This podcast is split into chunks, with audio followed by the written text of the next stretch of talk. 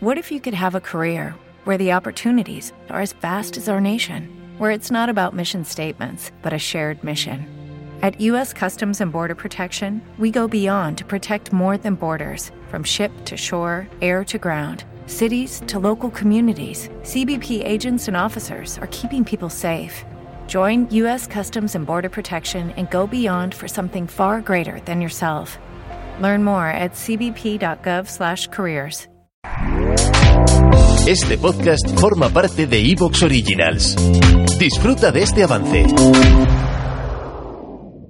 Luces en el horizonte con Luis Martínez.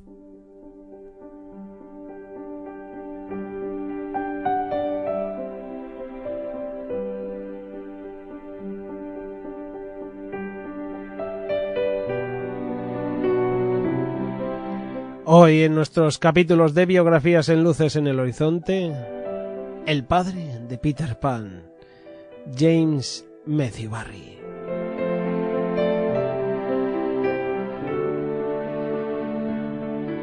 James nació en Kirriemuir, en Angus, Escocia, el 9 de mayo de 1860, noveno de diez hijos en una familia de tejedores. Su padre era un hombre muy trabajador y también muy pobre. Y por lo visto, por lo que dijo Barry, su madre también tenía muchísimas ocupaciones, pero de ella por lo menos sacó el interés por la literatura y el arte. Sus padres David Barry y Margaret Ogilvy tenían una gran familia a la que alimentar.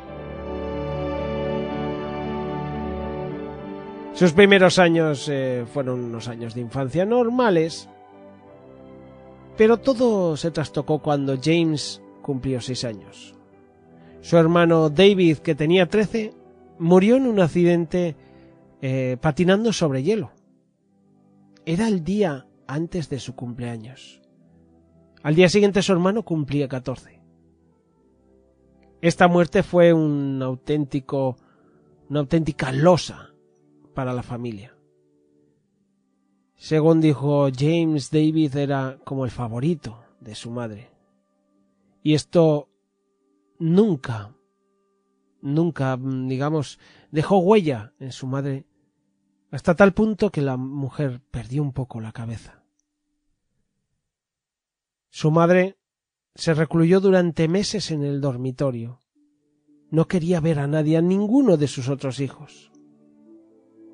A veces cuando cuando se refería a James lo llamaba David. Llegó a darle una doble identidad a James. Además, también coincidió todo esto con que el padre el padre era muy despegado de sus hijos, quizá por toda esta, esta tragedia, pero tampoco quería estar mucho con sus hijos. Esto esto, bueno, pues para muchos este mm, abuso psicológico que tuvo que aguantar James siendo muy pequeño, recordemos, 6, 7 años, ¿eh?